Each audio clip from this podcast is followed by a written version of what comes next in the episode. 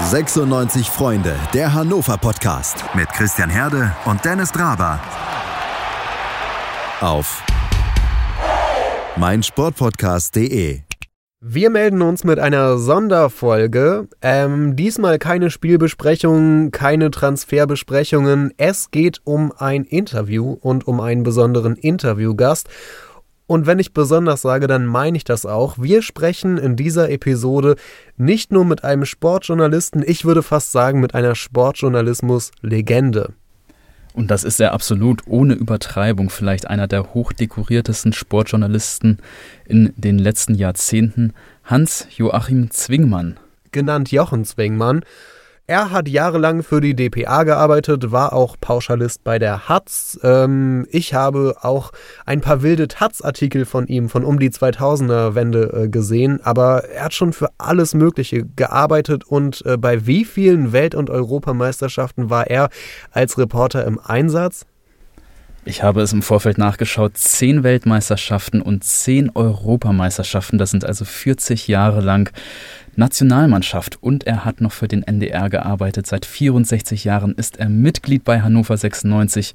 Und, um noch einen Fakt zu nennen, er hat selbst früher mal Fußball gespielt, erfolgreich in der Jugend von Hannover 96. Das allerdings schon in den 50ern.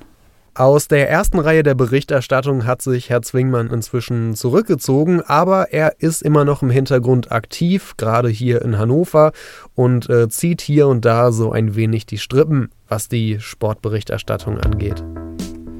Wir waren bei ihm zu Hause zu Gast in seinem Wohnzimmer. Tolle Bilder und Fotos da an den Wänden. Unter anderem ist er zu sehen mit Joachim Löw, mit Franz Beckenbauer, mit vielen weiteren mit Legenden Angela des Merkel, Sports. Mit Helmut Kohl. Auch mit politischen ja. Entscheidungsträgern, aber vor allem mit großen Sportlern. Und deshalb haben wir uns sehr, sehr gefreut, mit ihm so ein offenes Interview über Sportjournalismus führen zu dürfen.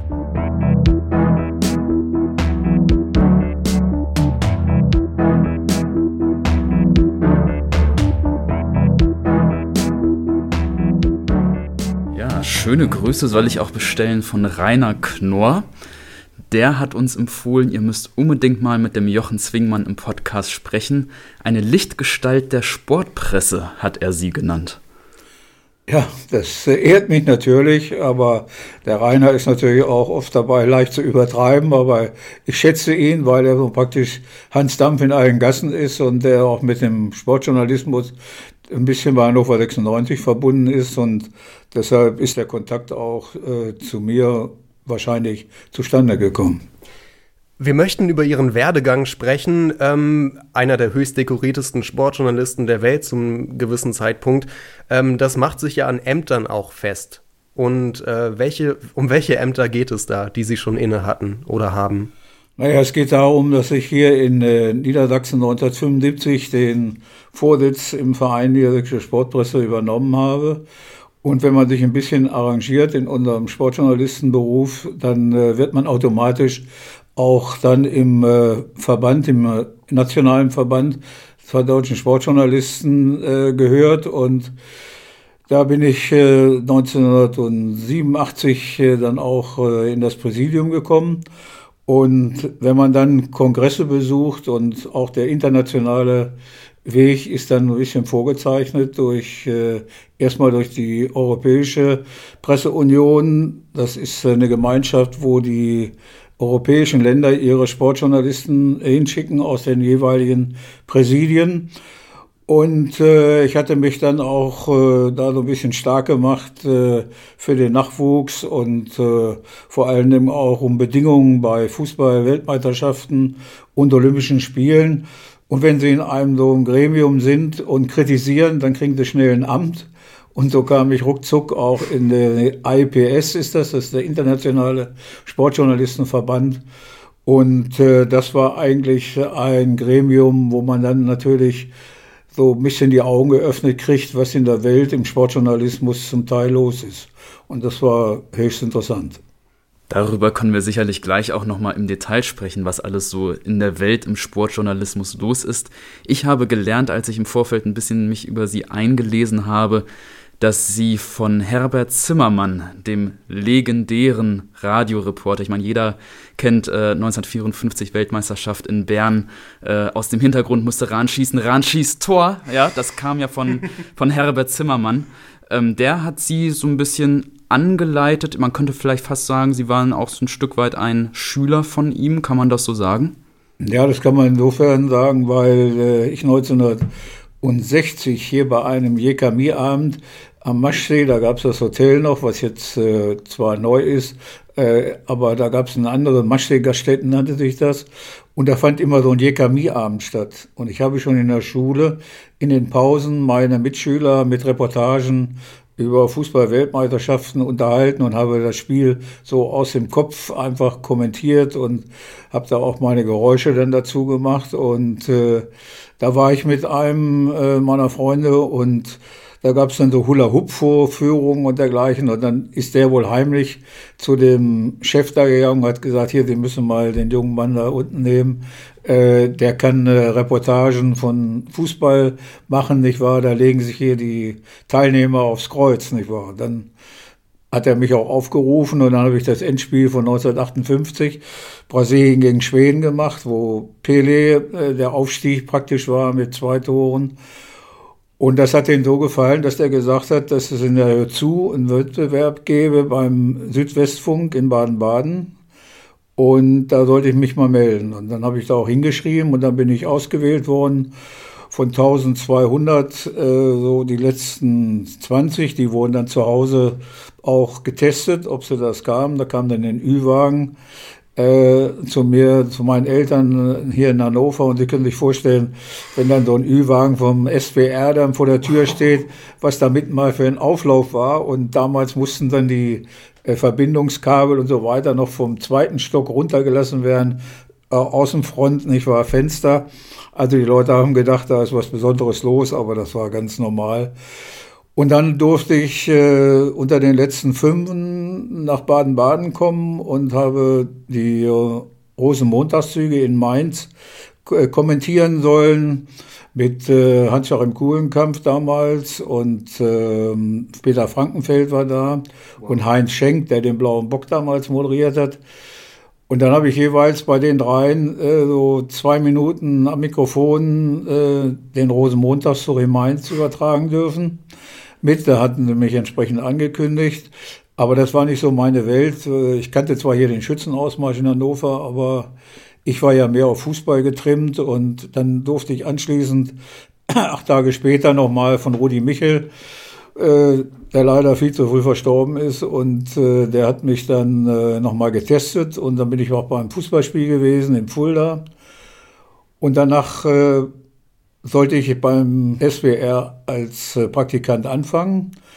Aber da kam äh, mein Einberufungsbescheid zur Bundeswehr hm. und äh, Damals waren die Firmen und auch die Unternehmen noch nicht so bereit, wegen irgendwelcher Berufsausbildung jemanden zurückzustellen. Und deshalb habe ich erst den Bundeswehrdienst abgeleistet und danach bin ich dann da wieder hingegangen und da waren die aber zum Teil alle zum zweiten deutschen Fernsehen abgewandert, die Leute, die mich kannten. Und äh, der Rudi Michel hat gesagt, Mensch, äh, Jochen Zwingmann, du bist noch ziemlich jung ich schicke dich mal zu Herbert Zimmermann nach Hamburg und der soll dich nochmal testen und so weiter. Und dann bin ich da hingekommen, hatte so ein paar Bänder mit und der war dann gleich äh, wohlwollend, weil er auch junge Leute brauchte.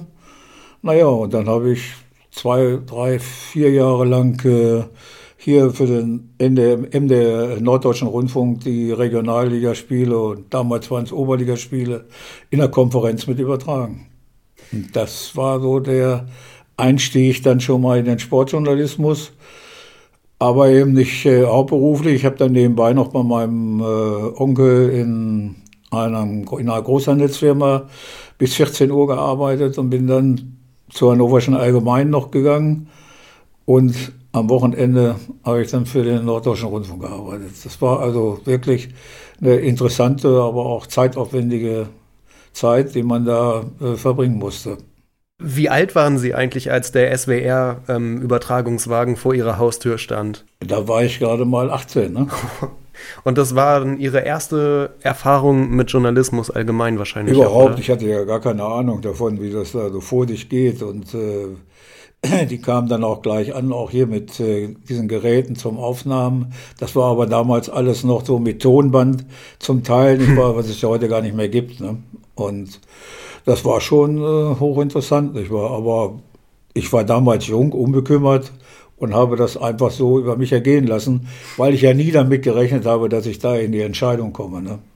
Das ist auf jeden Fall ein äh, komplizierter Weg, um neue Sportreporter zu finden. Ich vermute, heute geht das mittlerweile etwas einfacher. Na, heute Oder? müssen Sie, heute müssen Sie vor allen Dingen erstmal studieren. Ich war ja ein Seiteneinsteiger. Heute müssen Sie ja studiert haben, beziehungsweise ist das gut, wenn Sie Germanistik oder Journalistik vorher studiert haben und äh, wenn sie dann auch eine entsprechende Ausbildung äh, bei irgendeinem Verlag oder bei einer Zeitung machen ne? oder beim Rundfunk oder Fernsehen. Ne? Da kommen wir schon fast zu einer ganz grundsätzlichen Frage, Christian. Wir haben uns gerade eben, bevor wir das Interview mit Ihnen hier gestartet haben, so ein bisschen gefragt, was macht eigentlich einen guten Journalisten aus? Und Sie sind ja so ein, ein Seiteneinsteiger, der jetzt gar nicht irgendwie auf eine Journalistenschule wie äh, in München oder Henry-Nann-Schule gegangen ist oder äh, gar kein Studium im Sinne von Sportjournalistik oder Germanistik äh, absolviert hat, sondern ich sag mal, Sie haben auch, glaube ich, so einen frischen Blick, vielleicht auch dadurch, dass Sie Seiteneinsteiger sind. Was würden Sie spontan sagen? Was macht einen guten Journalisten aus? Einen guten Journalismus, das muss ich ja immer auch meinen äh, Nachfolgern beziehungsweise den jungen Leuten, die mich fragen, sagen, Einsatz, Begeisterung und nach Möglichkeit ein Netzwerk aufbauen. Wenn Sie diese drei Dinge haben, dass Sie nicht auf die Zeit gucken oder hartnäckig und auch hartnäckig sind bei der Recherche, dann haben Sie mal eine Chance. Und wenn Sie einen Menschen mal hart kritisiert haben und er ruft Sie an und sagt, was haben Sie da für Mist geschrieben, dann muss man sich mit dem unterhalten und einen Weg finden, dass man sich beim nächsten Mal wieder trifft. Und wenn Sie dann schon so eine Art Vertrauen aufgebaut haben, dann haben Sie eine große Chance, äh, in diesem Job auch weiterzukommen. Naja, Sie müssen natürlich auch eine gute Schreiber haben. Ne? Das kommt natürlich auch hinzu, wenn Sie jetzt für die Printmedien arbeiten. Ne? Bei äh, Hörfunk, sage ich mal, da muss äh, die Stimme entsprechend sein. Sie müssen kreativ schildern können, äh, was sie sehen und das entsprechend auch mit äh, blumiger Sprache oder in irgendeiner spannenden Art äh, den Hörer darbringen, denn sonst schläft er ja am äh, Radio ein, nicht wahr? Und beim Fernsehen ist es so, dass man äh, da erstens nicht so viel quatschen soll, zweitens auch das schildern äh, können, nicht wahr, was der Fernsehzuschauer durch die Kamera nicht sieht. Und dass man dadurch den Kameramann äh, dann beispielsweise animiert, nicht wahr, dann mal zu suchen, wo ist das? Meistens sprechen die sich natürlich ab und so weiter und sagen, Claudia Schiffer ist heute auch im Stadion und dann ist natürlich für den Kameramann, wo ist Claudia Schiffer? Da muss er die, das Bild äh, den Zuschauer liefern, nicht wahr? Ne? Aber wenn der Anreiz dann vom, äh, vom Reporter kommt, dann ist das immer schon eine tolle Sache und da achten die Regisseure auch drauf, dass man äh, eben dieses, äh, was so nicht im Augenblick auf dem Schirm ist, äh, dass man das transportieren, transportierfähig macht. Sie haben jetzt eine Menge Eigenschaften genannt und wenn ich ehrlich bin, die meisten von denen hat man entweder oder man lernt sie in der Praxis. Für nichts von all dem, was Sie eben genannt haben, braucht man eigentlich an sich ein Studium. Ist das also etwas, was Sie kritisieren, die Akademisierung des Journalismus und auch Sportjournalismus? Na, kritisieren will ich das nicht. Äh, es gibt natürlich immer wieder Seiteneinsteiger. Das äh, sehe ich ja bei meinen, habe ich aber gesehen bei meinen Kollegen. Ich habe ja zehn Weltmeisterschaften im Fußball und zehn Europameisterschaften gemacht und das sind immerhin eine Zeitspanne von 40 Jahren. Und da lernen sie ja Gott und die Welt kennen und äh, haben Kontakte und so weiter. Es gibt natürlich gute Leute, die das im Studium noch verfeinert haben und dann auf den öffentlichen Markt gehen. Die haben natürlich dann den entsprechenden Vorteil, dass sie nachweisen können, wo sie gewesen sind. Ne? Aber trotzdem, wenn ein guter Mann das von Natur aus so ein bisschen mitbringt, und ich habe das ja damals auch gehabt, äh, ein wenig, habe mich dann aber auch ein paar Mal schulen müssen lassen, weil meine Stimme war ja mit 18 Jahren noch ein bisschen zu hoch. Und dann hat mir damals Herr Zimmermann noch gesagt, ich müsste das ein bisschen mehr drücken, damit die Kraft der Stimme äh, auch rüberkommt und vor allen Dingen interessant bleibt. Ne? Denn äh, Quaddelstrippen und sowas gibt's oft, aber so richtige markante Stimmen, so wie Werner Hansch beispielsweise, der für den Ruhrpott ja ein Ideol war, äh, wie der kommentiert hat, oder auch der Koch in, äh, in Nürnberg, wenn Sie den mal gehört haben in der Konferenz, was der vom Klubberer da gemacht hat, das war schon äh, beeindruckend. Hm.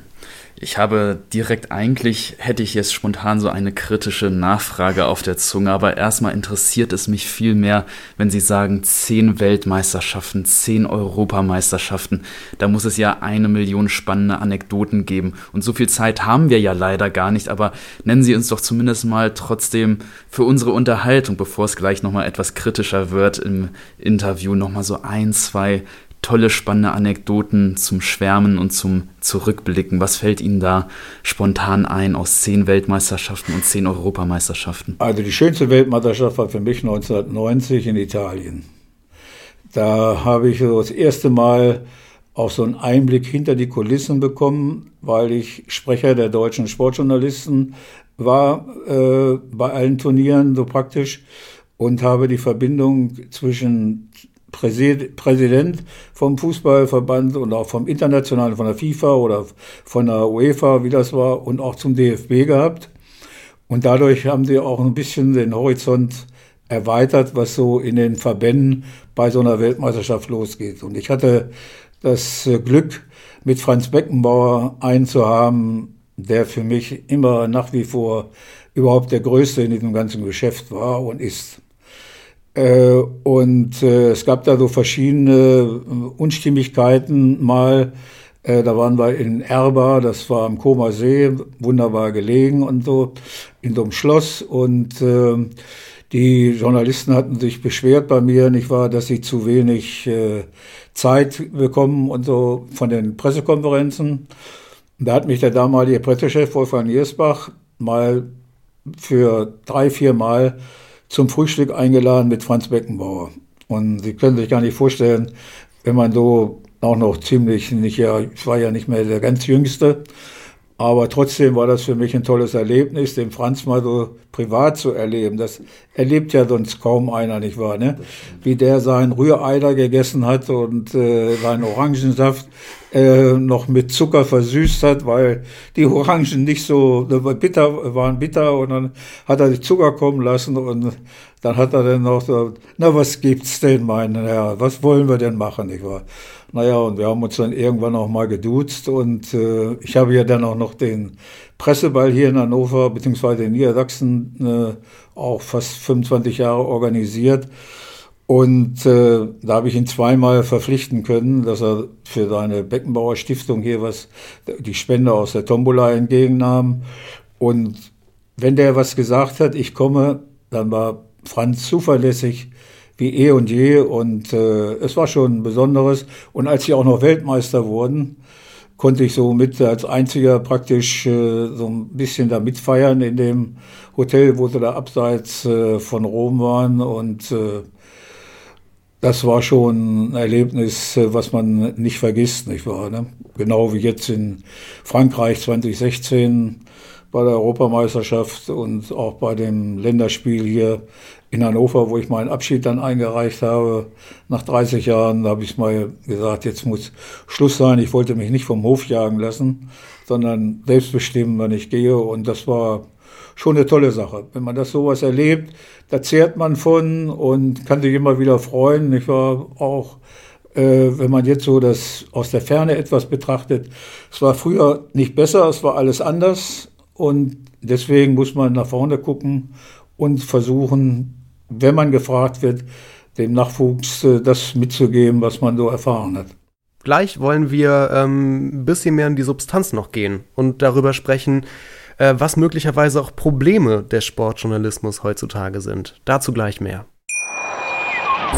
Schatz, ich bin neu verliebt. Was? Da drüben. Das ist er. Aber das ist ein Auto. Ja, eben. Mit ihm habe ich alles richtig gemacht. Wunschauto einfach kaufen, verkaufen oder leasen. Bei Autoscout24. Alles richtig gemacht. Zurück beim 96 Freunde Podcast mit Hans-Joachim Zwingmann, äh, Sportjournalist aus Leidenschaft und mit einer Menge Wissen. Und äh, ich muss Sie fragen, Herr Zwingmann, äh, Sie haben eben vom Frühstück mit Franz Beckenbauer berichtet. Hat der Journalismus und gerade der Sportjournalismus und gerade im Fußball ist auch mein Eindruck, ähm, hat er ein Nähe-Distanz-Problem? Sportjournalismus lebt ja von der Nähe zu den Spielern, zu den Verantwortlichen, wie eben Franz Beckenbauer oder auch zu den Spielern selbst. Aber gleichzeitig ist es ja auch immer Aufgabe eines Journalisten, eine kritische Distanz zu wahren, also auch Kritik zu üben, wenn es mal nicht gut läuft. Konstruktiv natürlich, aber dann auch in, in deutlichen Worten.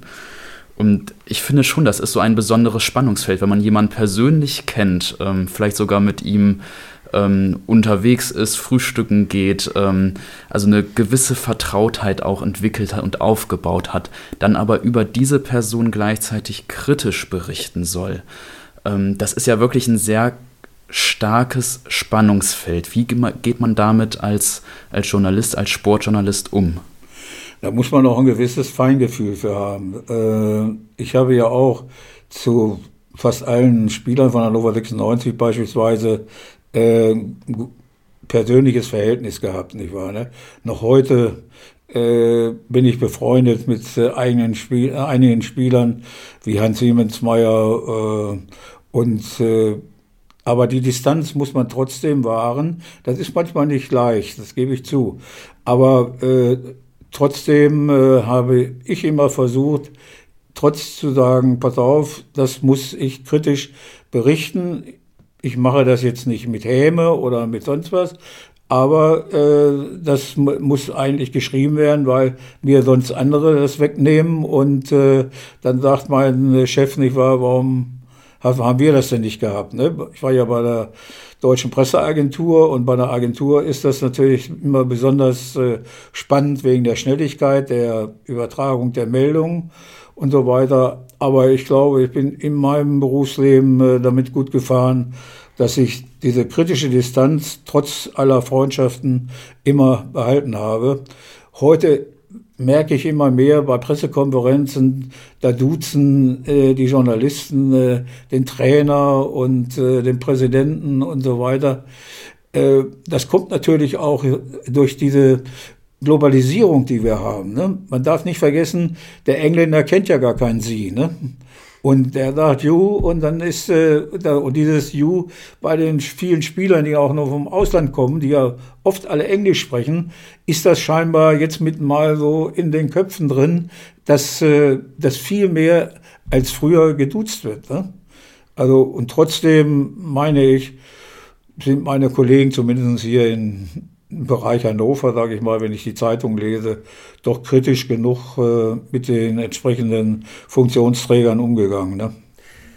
Ist mal ein Spieler zu Ihnen gekommen äh, und hat gesagt, äh, Mensch, ich dachte, wir sind Freunde, warum schreibst du denn so einen Mist über mich? Und, und gab es dann auch persönliche Spannungen mal bei Ihnen? Selbstverständlich gibt es sowas. Und zwar, ich weiß nicht, ob Sie den Namen Charlie Moskow noch kennen.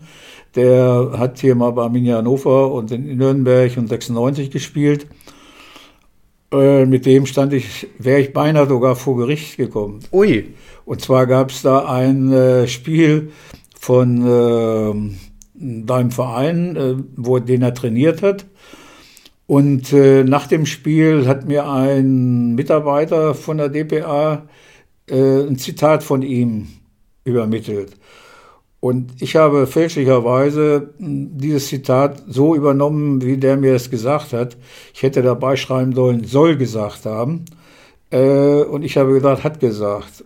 Und da ist der mit mal äh, vor Gericht gegangen, weil er von deinem Verein auch Druck gekriegt hat, dagegen vorgehen und seine Existenz stand da so ein bisschen mit auf dem Spiel, weil es dann vom Vereinsseite hieß, wieso äh, machst du mit dem äh, freundschaftlich auf freundschaftlicher Basis und dann haut er dich so in die Pfanne, nicht wahr? Das hast du doch gar nicht gesagt in der Form. Ne? Und das war in, in Meppen ein, äh, ein Spiel und ich weiß, dass der Tag des, äh, äh des Gerichtsverhandlungen stand fest und äh, am Abend vorher sollte die ganze Mannschaft von Meppen im Bus kommen und bestätigen, was der Mosko nach dem Spiel auf der Mittellinie gesagt hat.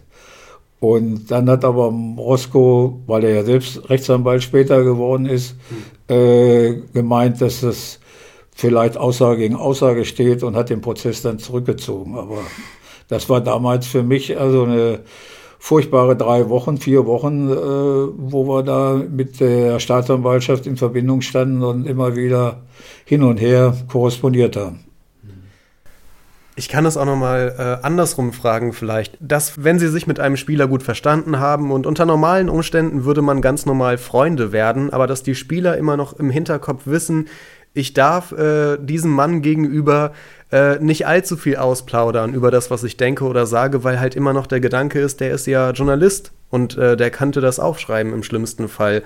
Und äh, das ist sicherlich eine, eine Gratwanderung, die nicht immer ganz leicht ist, wenn man mit, mit Spielern dann auch befreundet ist und Trainern. Das ist richtig. Zu meiner Zeit wurde deswegen gesagt, pass mal auf, das sage ich dir im Vertrauen. Das schreibst du aber erst, wenn ich grünes Licht gebe. Heutzutage ist es so schwer, äh, dass die Spieler das gar nicht sagen, weil sie von ihren Beratern und auch von den Pressechefs der Vereine entsprechend vorgewarnt werden, dies und das sagst du nicht in der Öffentlichkeit. Und deswegen findet ja heute ein Austausch so auf privater Ebene mit den Spielern fast gar nicht mehr statt. Die werden erstmal abgeschirmt und was äh, im Interview und so weiter gesagt wird, das bestimmen praktisch die Berater im Hintergrund. Das ist also eine Entwicklung, die ich äh, für nicht gut halte und, äh, aber das wird sich immer mehr fortsetzen, solange die Spieler auch aus dem Ausland kommen und sich nicht so richtig artikulieren können, teilweise. Dann werden die Interviews, wenn sie dann geführt werden, zum Teil auf Englisch und bei der Übersetzung und nachher beim Freigeben durch den Verein, werden die dann nur verschönert. Und äh, das ist eine, eben gesagt, eine Entwicklung, die ich nicht äh, für gut halte. Mhm. Sie sprechen gerade so die Rolle der Vereine und auch Berater in der journalistischen äh, Berichterstattung an. Mir ist so aufgefallen, dass ähm, viele Vereine auch immer mehr die Rolle der klassischen Medien übernehmen. Also nehmen wir mal das Beispiel Hannover 96, äh, Spielberichte, Bildergalerien, sogar Home Stories oder eben Interviews mit Neuzugängen, auch Interviews mit Martin Kind, die findet man alle kostenlos bei Hannover 96, natürlich auch im Sinne von Hannover 96 dann aufbereitet und vielleicht auch unter Umständen gefiltert. Und all das äh, findet man eben, wie gesagt, kostenlos bei 96 und Hatz und NP, die müssen natürlich gleichzeitig auch ihre Seiten füllen aber ihnen gehen da vielleicht dann auch so ein bisschen die Argumente aus, noch so relevant zu bleiben für die Fans, wenn man auch schon alles kostenlos eben bei hannover96.de findet. Was können Tageszeitungen machen? Was können da Sportjournalisten machen, um auch noch relevant zu bleiben für die Fans, um noch Argumente zu geben? Gebt, äh, seht her, unsere Zeitung, äh, die lohnt es sich zu kaufen. Wie kann man sich dort als Sportjournalist eben abgrenzen von dieser, ja, ich nenne es mal in Anführungsstrichen, Berichterstattung durch die Vereine? Das ist ein ganz schwieriges Feld, weil äh, durch die Erfindung der Webseiten von den Vereinen und dass sie ihre Presseabteilung aufgebläht haben, das, äh, ich sage immer, die arbeiten ja wie eine Agentur, wie wir früher bei der DPA gearbeitet haben. Schnell irgendwas auf dem Markt, der Journalist äh, muss ja zum Teil von der Webseite äh, die News abnehmen. Und das ist doch eine Entwicklung, äh, die man gar nicht gutheißen kann. Aber die Vereine, auch Martin Kind ist da einer, der das anfangs nicht verstanden hat, aber jetzt hat er inzwischen verstanden, nicht wahr, dass dadurch auch eine gewisse Meinung äh, vertreten wird in der Öffentlichkeit, weil die Leute das auf der Webseite lesen können. Die Journalisten nehmen das zum Teil, müssen das sogar abnehmen, nicht wahr? Weil sie ja sonst äh, kaum irgendwie noch jemanden haben, der noch was Neues dazu sagt.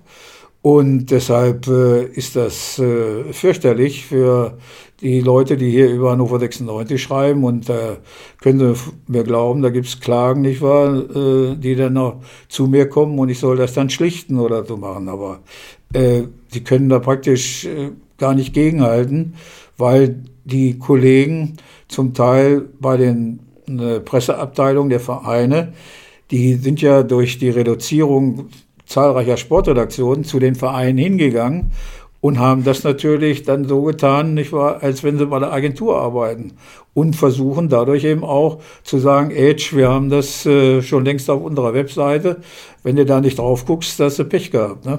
Das ist fürchterlich. Das heißt, man kann Stand jetzt quasi sagen, die PR-Strategie der Vereine geht bislang auf. Naja, sicher, klar geht die auf. Vor allen Dingen äh, haben sie ja äh, Zitate dann in den Zeitungen, die von ihnen kommen und die dem ganzen Verein genehm sind. Ob das nun der Sportdirektor ist oder der Präsident, nicht wahr? Die freuen sich nicht wahr, dass nur positive Dinge äh, in der Zeitung stehen. Wenn ich vielleicht den jetzt interviewe, sag mal, ihr habt Messi verpflichtet, nicht wahr? Ist das denn überhaupt gang und gäbe? Und dann sagt er mir was und dann kommen sicherlich auch ein paar kritische Töne.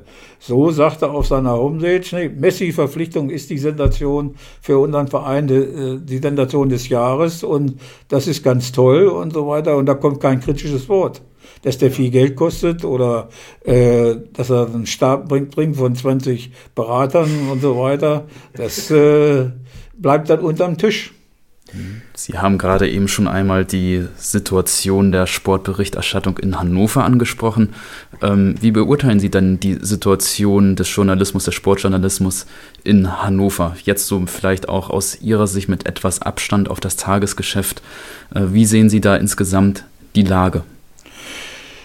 Ich sehe das so, dass äh, Matzak Medienpartner ist äh, bei Hannover 96 und äh, das aus meiner Sicht, äh, aber ganz persönlichen Sicht, äh, nicht kritisch genug hinterfragt wird. Beispielsweise, wenn ein Trainer so viel Macht kriegt äh, vom Präsidenten Martin Kind, äh, da muss man doch mal hinterfragen, was dahinter steckt.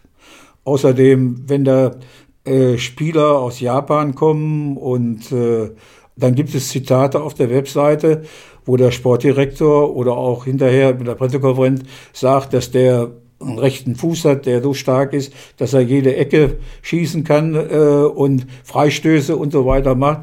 Ja, da muss man doch mal nachfragen, wie oft hat er denn den gesehen? Und dann wird er Ihnen sagen, ja, da habe ich nur auf Video geguckt. Und der Berater hat mir das erzählt. Also diese, dieses Nachhinterfragen, äh, warum der Spieler hier mitten mal in Hannover, wo er überall nur Mittelklasse war, jetzt zum Aufstiegshelden werden soll. Ne? Das ist äh, für mich nicht nachvollziehbar und äh, wird auch nach wie vor äh, von den Kollegen entweder dürfen sie es nicht schreiben, das will ich mal nicht sagen, aber äh, es hat manchmal so den Anschein, dass sie auch natürlich daran interessiert sind, ihren Arbeitsplatz zu erhalten. Und wenn sie je kritischer mit so Menschen wie dem Trainer oder mit dem Sportdirektor umgehen, desto weniger Informationen kriegen sie. Das ist äh, leider äh, so, wie es auch zu meiner Zeit war. Da kommt man nicht drum hin, nicht wahr? Man muss schon den richtigen Ausgleich finden. Und hier bei Hannover 96 finde ich manchmal, da könnte man also wirklich nachfragen, warum er beispielsweise den Betriebsrat äh, einfach nach Hause schickt zu anderen Vereinen oder äh, warum da ein Spieler geholt wird, der schon sechs Vereine, sieben Vereine durchlaufen hat. Äh, die haben mit Jonatas, der auch neun Vereine hatte und elf Millionen gekostet hat. Äh, das ist doch nicht normal. Äh, wenn ein Spieler so lange äh, bei irgendwelchen Vereinen nicht ausgehalten hat, höchstens ein halbes oder, oder eine Saison, dann muss ich doch mal nachfragen, warum. Und das äh, geschieht mir eigentlich oft zu wenig. Also wenn ich vielleicht eine Lösung anbieten darf, die Frage ist ja, ähm, wenn der Verein den Informationsfluss kontrolliert, äh, welche Rolle kann dann, können dann Sportjournalisten einnehmen, damit sie selber auch relevant bleiben? Und äh, Sie haben selber schon über Technologien und, und wie sich die verändern gesprochen. Äh, heutzutage könnten zum Beispiel äh, Journalisten, Sportjournalisten, und ich glaube, das tun sie noch nicht so wirklich, äh, könnten eines von diesen vielen Scouting-Programmen im Internet zum Beispiel in Anspruch nehmen und sich selber ein Bild von dem Spieler machen. Äh, warum scheint das noch nicht so richtig angekommen zu sein? Warum äh, machen sich die Journalisten selber nicht zu Experten über ja, einzelne bei, Spieler? Bei Spitzenleuten, nicht wahr? Da haben sie natürlich auf dem Transfermarkt.de ja. und so weiter überall den Einblick. Aber wenn da so einer aus der Mittelklasse der türkischen zweiten Liga kommt, äh, der ist ja gar nicht äh, irgendwo registriert, nicht wahr? Ne? Deswegen äh, halten sich ja auch viele an den Beratern, versuchen mit denen ein gutes Verhältnis zu kriegen, weil sie dann von den Beratern auch äh, schon mal den Hinweis kriegen, pass mal auf, der Spieler XY, der ist bei Bayern München im Gespräch, nicht wahr? Ne? Aber ich möchte den gern zu Borussia Dortmund haben, weil er da mehr Qualität hat. Und jetzt schreibt mal, nicht wahr, äh, dass er bei Borussia Dortmund auch gut aufgehoben ist. Und das ist dann wieder so ein Wechselspiel, was man abwägen muss, ob es eben, wie gesagt, äh, zu sehr auf Kumpanei geht oder eben dieses Vertrauensverhältnis. Wie weit kann ich das ausschöpfen und auch äh, einspannen, nicht wahr, in meine Berichterstattung. Ne? Aber das muss man eigentlich, äh, das kann man nicht von heute auf morgen lernen. Da braucht man erstmal eine gewisse Zeit, um auch ein Netzwerk zu haben und äh, ob das äh, nun alle auch wollen, das sehe ich auch nicht so, denn viele Kolleginnen und Kollegen beschäftigen sich nicht so mit dem Umfeld äh, in einem Verein. Ne? Man muss nicht mhm. nur den Trainer und den Sportdirektor und den Präsidenten kennen. Man muss auch mal in die untersten Etagen gehen und da mit denen mal sprechen und so weiter, um dann doch das eine oder andere zu hören, was im Verein wirklich los ist. Ne? Hannover 96 würde mich zum Beispiel jetzt als normaler Zeitungsleser interessieren, wie ist überhaupt das Verhältnis zwischen Profiabteilung und Amateurabteilung, wo der Verein äh, seinen Vorstand hat und auf der anderen Seite die Profiabteilung. Äh, da gibt's doch Spannungen. Die haben da ein Haus hingestellt an der Stammbestraße, da ist doch nichts los. Da muss man doch, äh, da ist doch Totentanz, nicht wahr? Weil sie eben diese ganzen schönen Einrichtungen, die sie da gemacht haben, haben sie vielleicht keine qualifizierten Leute. Zweitens äh, wird das überhaupt nicht mit Leben erfüllt. Ne? Und die vielen Mitglieder, die sie angeblich haben, ja, die gehen da gar nicht hin, weil die Rest, das Restaurations, äh, der Raum, der ist ja viel zu klein. Wenn da 100, äh, 100 Leute hinkommen, die passen da gar nicht rein. Und deswegen findet dieses äh, soziale Leben in einem Verein bei Hannover 96 passt überhaupt nicht mehr statt. Um sowas aber mal zu hinterfragen, ähm, da braucht man ja eine Menge Aufwand und eine Menge Zeit. Und Sie haben es selber schon gesagt vorhin, ähm, die Redaktionen, die werden immer kleiner. Journalisten werden entlassen oder Stellen nicht mehr neu besetzt. Fehlt heutzutage den Sportjournalisten die Zeit, sich diesen Überblick zu verschaffen, diese vielen Gespräche zu führen, diese Beziehungen aufzubauen? Sind die zu sehr im Tagesgeschäft drin, dass sie einfach nur eine Liste von Sachen abarbeiten jeden Tag und gar nicht mehr die Zeit haben, sich mit den Hintergründen zu beschäftigen? Das sehe ich auch so. Äh, die äh, Einspannung und so weiter und in den Redaktionen ist ja heute so vielfältig, äh, dass sie keine Zeit haben außerhalb und was noch hinzukommt, wir haben früher äh, nicht auf die Zeit geachtet. Ne? Das könnte meine, ich habe das von meinen Vorgängern ja auch übernommen. Die waren immer präsent. Ne? Und heutzutage ist das soziale äh, Empfinden wohl auch durch die Familienverhältnisse so, dass eben nur die acht Stunden oder wie lange sie in der Redaktion sein müssen, äh, die machen sie und dann sind sie auch voll eingespannt, weil ja die Verlage auch mehrere Zeitungen haben und dann wird aus einer großen Zeitung eine kleine gemacht. Da müssen Texte redigiert werden, gekürzt werden. Das spielt alles heute eine Rolle mit, nicht wahr? Ne? Äh, ich habe damals faktisch acht Tage in der Woche gearbeitet, nicht wahr? Ne? Weil ich ja auch noch so ein bisschen Dinge viel nebenbei hatte. Und äh, da musste ich einfach die Zeit haben, um äh, auch dann meinen Job erstmal zu machen und dann kamen die Nebentätigkeiten, nicht wahr? Ne? Wir haben ja nebenbei auch noch viel Geld verdient durch äh, Berichte bei für andere Zeitungen oder wir haben äh, für Illustrierte geschrieben und so weiter. Das äh, war unser Zubrot. Ne? Das ist ja heute alles entfallen, weil die freien Mitarbeiter, äh, die gibt's ja gar nicht mehr so in der großen Zahl. Und die freien Journalisten werden immer weniger. Für den freien Journalisten ist der Markt heute äh, sehr, sehr begrenzt. Hm. Und den Bauchladen, den wir früher hatten, nicht wahr, den haben die heute nicht mehr. Ne? Die sind wirklich zu bedauern, nicht wahr? Und durch die Zeitungskrise ist es noch schlimmer geworden. Ne?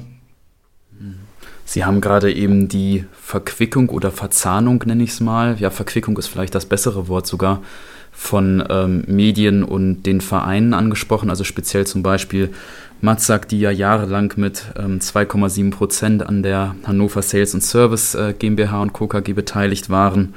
Und auch der neue Medienpartner ähm, Radio 21, der ist ja auch über mehrere Ecken äh, ähm, dann ist äh, Martin Kind, der Geschäftsführer, einer der Gesellschafter von Radio 21.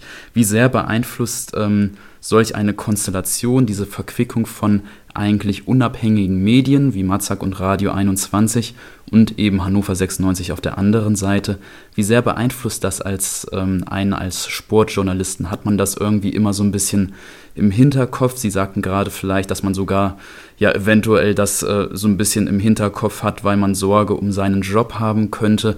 Wie sehr beeinflusst einen das in der täglichen Arbeit?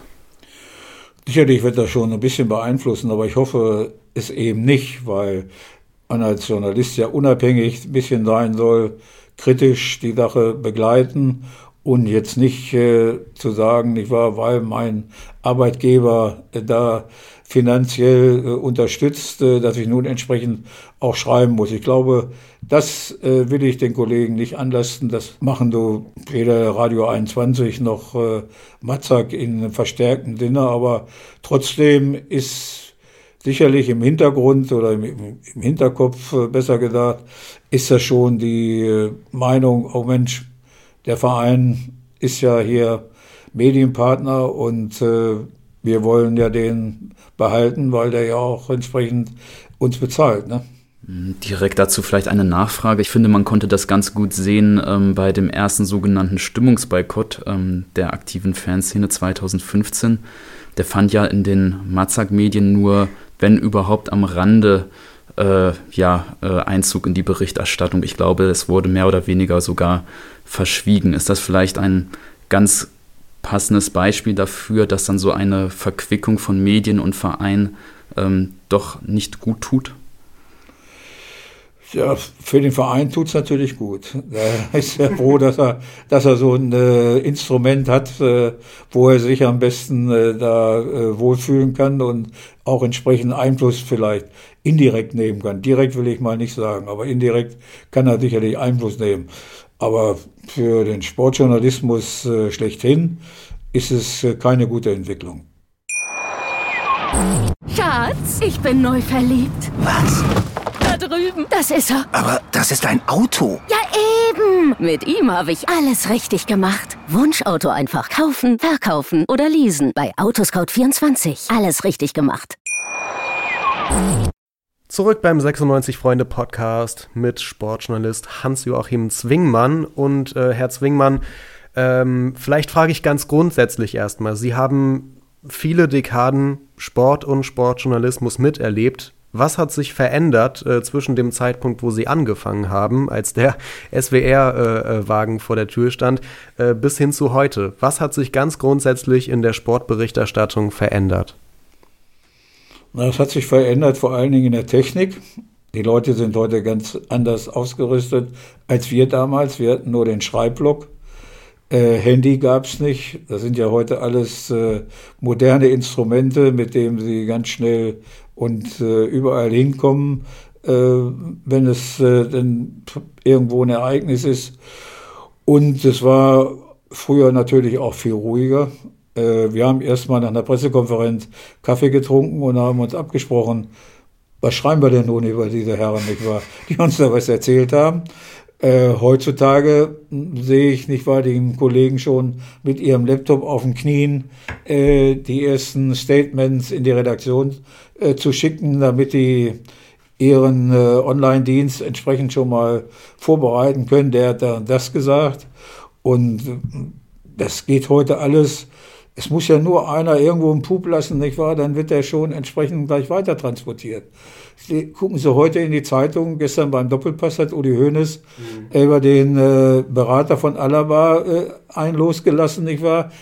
Haben Sie eine halbe Stunde später auf dem Handy gehabt, die News von, äh, vom Kicker und vom äh, One Football und so weiter. Ich würde fast sagen, fünf Minuten später. Ja, oder so. Und äh, heute in den Zeitungen steht das überall drin. Und das hat es früher in der Form ja gar nicht gegeben. Ne? Man, da wurde erstmal diskutiert, können wir das bringen, wollen wir das bringen und so weiter. Heute gibt es ja diese Zusammenkunft von den Journalisten ganz selten. Also da sind, müssen wirklich äh, Vertraute sein. Bei der Nationalmannschaft ist praktisch jeder der Gegner. Ne? Da werden äh, so Informationen, die man so hat, überhaupt nicht mehr ausgetauscht. Hm. Das heißt, die Kollegialität hat auch die nachgelassen. Kollegialität hat auch gelitten. Das gibt zwar noch zwischen denen, äh, die vielleicht in so einer, wie in Frankfurt oder in München, äh, zusammenarbeiten, aber sonst äh, ist der Konkurrenzkampf doch sehr stark und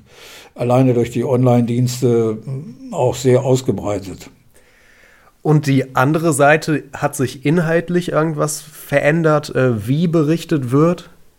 Naja, das, der, der 1 zu 0 Journalismus, der ist ja praktisch gestorben mit diesen ganzen Dingen. Über ein 1 0 äh, wird nicht mehr berichtet. Heute muss man ja äh, berichten über den Hintergrund, äh, nicht wahr? Was, was da passiert ist und äh, warum. Ich bin mal gespannt, wie man morgen in den Zeitungen das Finale von äh, US Open äh, äh, darbringt, nicht wahr? Ne? Ja, da höre ich so ein bisschen auch bei Ihnen raus. Ähm, Sie erleben das auch, dass Sportjournalismus immer schneller wird äh, durch äh, die Online-Verbreitung. Ähm, so die Ergebnisse an sich, die stehen gar nicht mehr so direkt im Fokus, was vielleicht noch früher interessant war, heutzutage ja entweder Hintergründe oder eben auch so ein bisschen Boulevardesker, dass die Sportberichterstattung eben, äh, weiß nicht, dann zur Not über die neue Freundin von Lothar Matthäus berichtet, weil sie gerade nichts anderes ähm, hat oder weil das vielleicht auch Klicks erzeugt.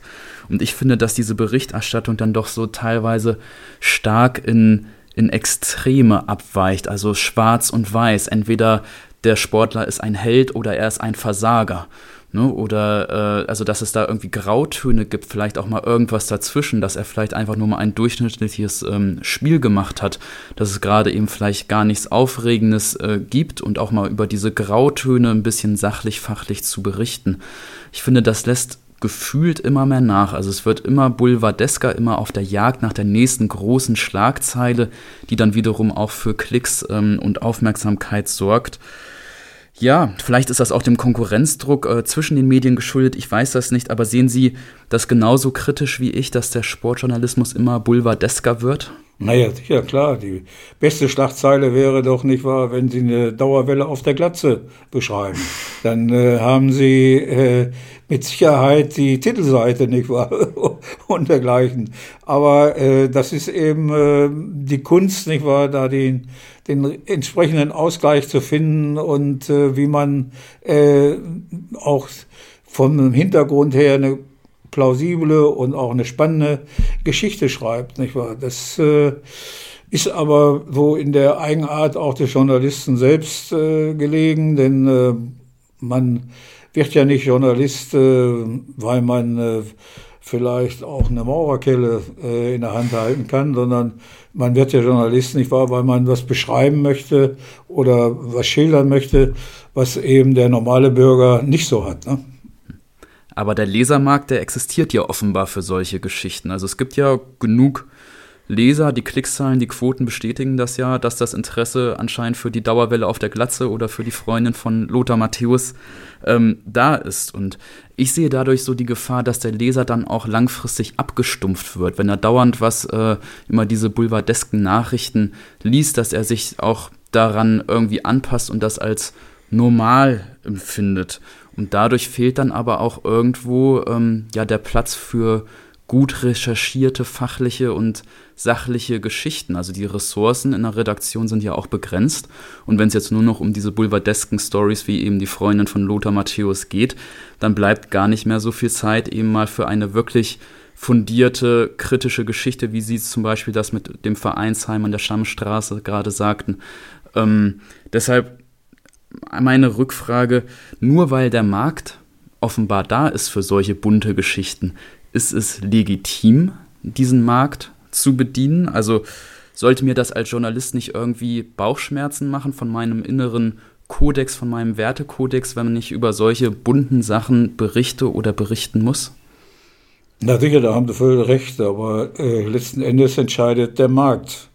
Wenn die Leute jeden Tag den Dollar hinlegen für eine Bildzeitung oder für ein Magazin und so weiter, dann äh, werden diese Geschichten nach wie vor äh, geschrieben und jeder kann doch selbst entscheiden, ob er nun äh, die Freundin von Matthäus haben will, äh, ob er das nochmal lesen will oder nicht. Äh, das ist ihm doch äh, überlassen. Und deshalb würde ich meinen, dass ähm, diese, dieser ganze Journalistenmarkt so, auch so ein bisschen nicht durcheinander geraten ist, sondern dass man sich so auch spezialisiert, nicht wahr? Ne? Elf Freunde ist beispielsweise äh, ein Blatt, äh, was der anspruchsvollere Fußballfan äh, sich sicherlich äh, zu, zu Gemüte führt. Den Kicker, den lesen die Leute, weil sie eben aktuell auf dem Laufenden sein müssen.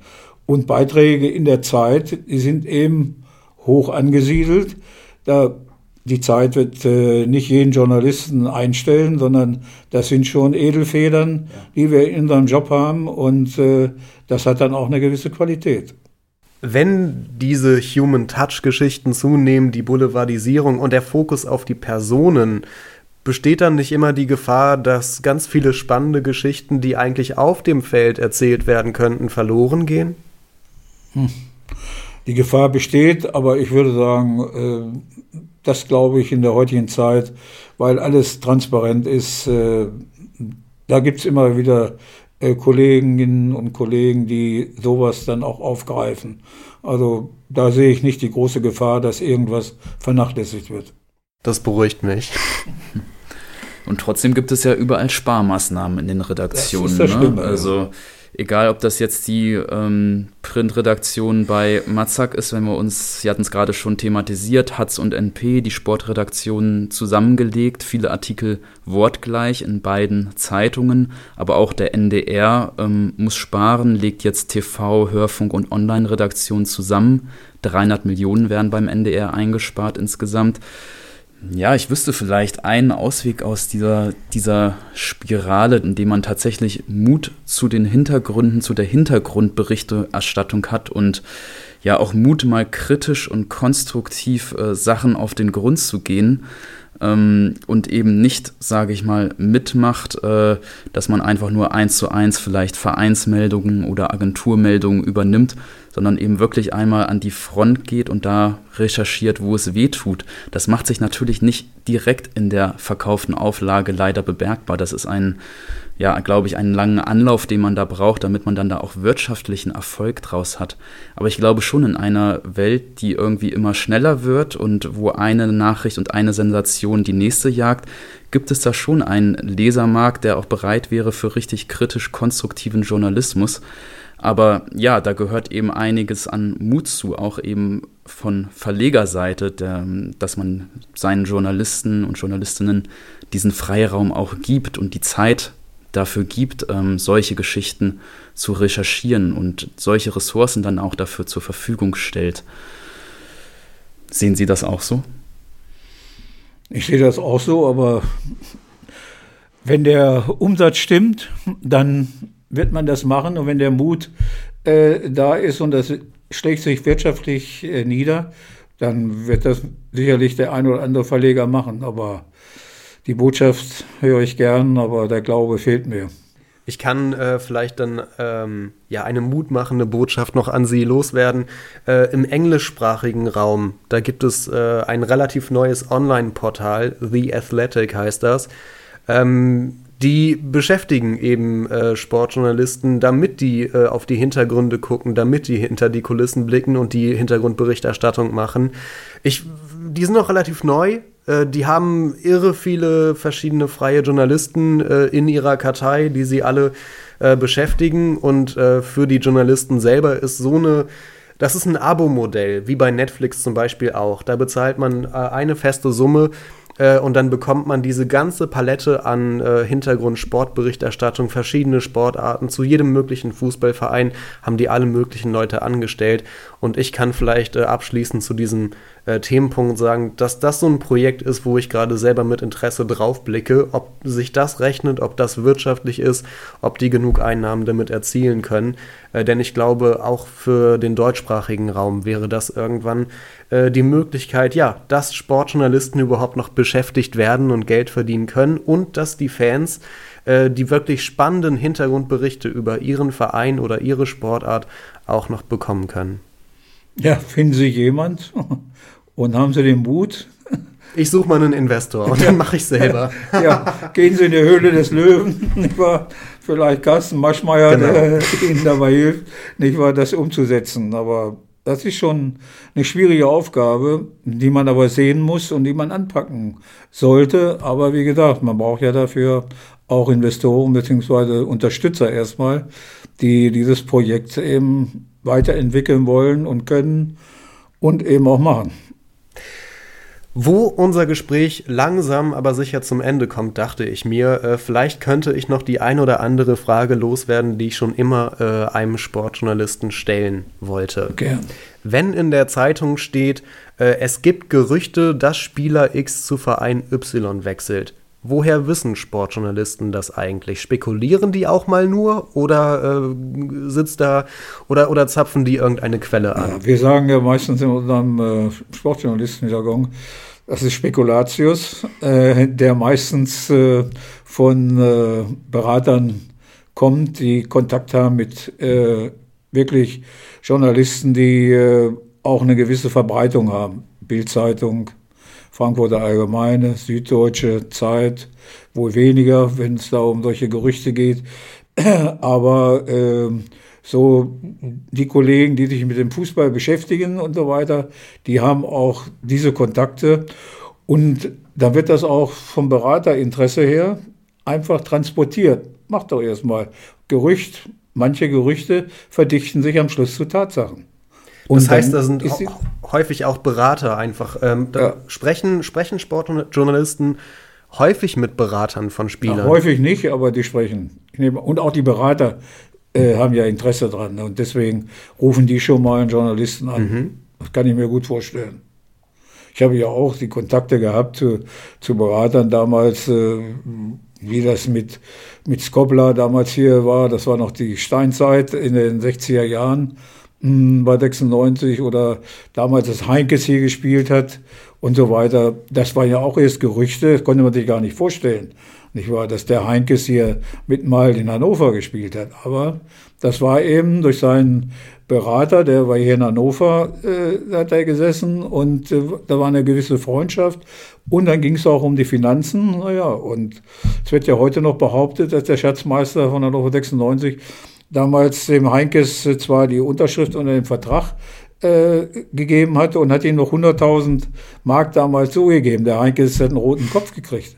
Ich bin mit Heinkes sehr gut befreundet, nicht wahr? Ne? Äh, der hat mir das mal irgendwann mal gesteckt. Ich habe gar nicht gewusst, dass es noch Handgeld gibt, ne? Aber der hat dann noch mal 100.000 so abgefegt. Und so äh, spielen die Berater heute im Hintergrund äh, eine ganz wichtige Rolle. Und das ist ja auch von unserem Martin Kind hier in Hannover äh, das große Problem, nicht wahr? Wenn der jeden Monat Millionenbeträge oder zumindest im höheren sechsstelligen Bereich jeden Monat an Berater zahlen muss, ne? Weil eben, wie gesagt, die Verträge so abgeschlossen werden, nicht wahr? Wenn der so und so viel Geld verdient, Früher gab es mal den Dr. Ratz, der hat immer 10% gekriegt, aber heute kriegen die schon 20 und 25. Und auf der anderen Seite, wenn dann, ähm, nehmen wir das konkrete Beispiel, wenn in der Hatz steht im Sportteil, ähm, Trainer Kenan Kutschak wünscht sich noch zwei Stürmer und einen Innenverteidiger. Woher wissen die Redakteure das dann? Das wissen vom Trainer. Das heißt, der Trainer äh, sagt vielleicht, äh, ich will jetzt kein Zitat geben, aber hier Hintergrundinfo, äh, ich wünsche mir den und den Spieler oder Es gibt so. ja nach den Spielen oder auch nach dem Training, gibt es dann immer mal so eine Journalistenrunde und dann fragen die Kollegen natürlich auch. Und der Trainer hat ja dann Interesse, dass das auch in der Öffentlichkeit ist, dass das das Präsidium, der Aufsichtsrat liest. Der Trainer braucht noch drei Spieler. Dann machen die ja schon im Hinterkopf, wie viel Geld kostet das, wie viel müssen wir locker machen und so weiter. Und äh, das liegt ja auch auf der Hand, dass der noch äh, mindestens drei Spieler, also das würde ich sagen, das ist legitim und äh, da hat der Trainer auch sein Recht, nicht wahr, das äh, öffentlich zu fordern. Ne? Das heißt, wenn ähm, ja äh, vermeintlich aus dem Nichts eine Zeitung über äh, vermeintliche Interner berichtet, äh, dann kann es häufig auch sein, dass die äh, entscheidenden Personen tatsächlich mit den Journalisten drüber gesprochen haben, aber einfach ihren Namen nicht in der Zeitung so sehen wollen. So ist es. Das wird heute eben so gemacht. Naja, nenn doch bitte nicht meinen Namen oder so weiter.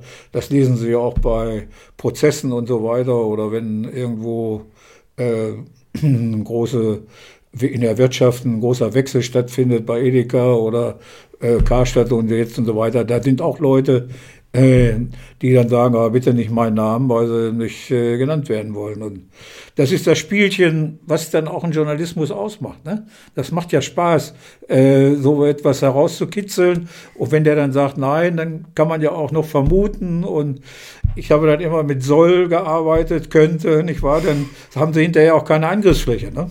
Konjunktiv. Eine abschließende Frage von mir. Wir haben gerade so viel über Sportjournalismus diskutiert und auch, wie sich der Sportjournalismus verändert hat in den letzten Jahren.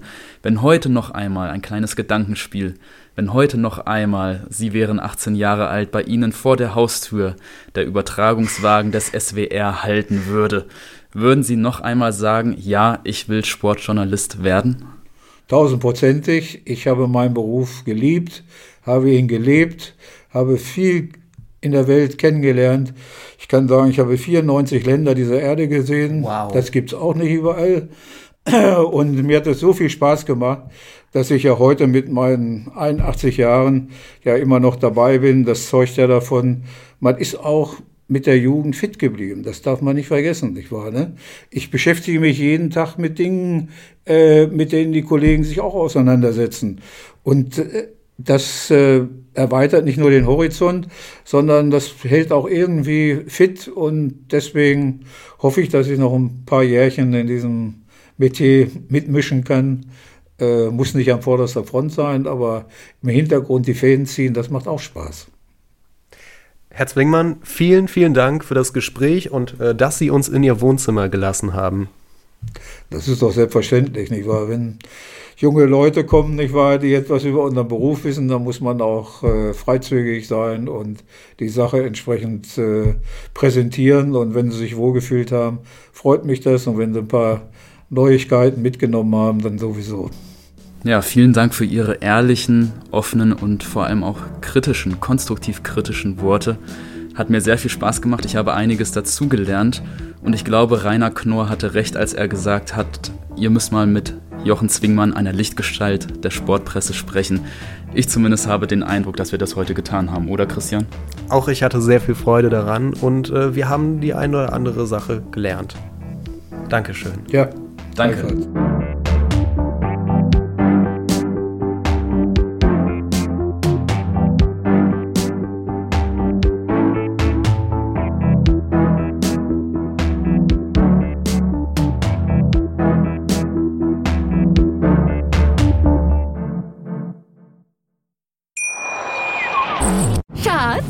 Neu verliebt. Was?